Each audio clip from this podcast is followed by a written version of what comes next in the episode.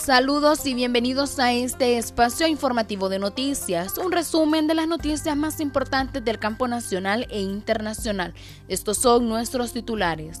BID aprueba 400 millones de dólares a Honduras.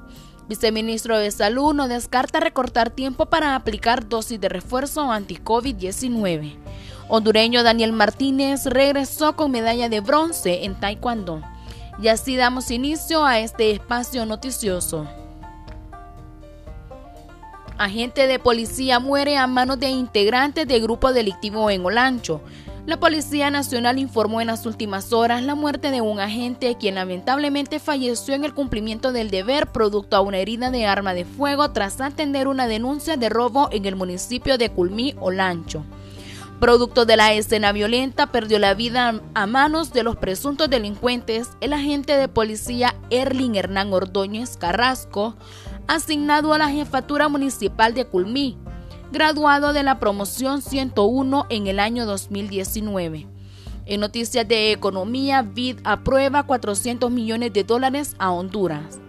El Banco Interamericano de Desarrollo BID aprobó en las últimas horas ocho operaciones por un monto de 1.650 millones de dólares para Argentina, Brasil, Ecuador, Haití, Honduras y Uruguay. Para el caso de Honduras se aprobó un crédito contingente del BID por 400 millones de dólares que se prevé ayudará a Honduras a afrontar desastres naturales y de salud pública. El país sufrió en 2020 el impacto de la pandemia del coronavirus y las tormentas ETA e IOTA, dejando en evidencia la vulnerabilidad estructural del país y el débil sistema sanitario. En noticias de salud, viceministro no descarta recortar tiempo para aplicar dosis de refuerzo anti-COVID-19. El viceministro de Salud, Roberto Consenza, no descartó recortar el tiempo de aplicación de la dosis de refuerzo de la vacuna contra el COVID-19 ante la amenaza de la variante Omicron. El médico refirió que varios países del mundo están acortando la aplicación de la tercera dosis de 6 a 3 meses para quienes contemplaron el esquema de vacunación. El funcionario explicó que esta sería la estrategia a seguir para proteger la vida de las personas y disminuir el número de contagios e ingresos a los hospitales. En el mundo de los deportes, el hondureño Daniel Martínez regresó con medalla de bronce en Taekwondo.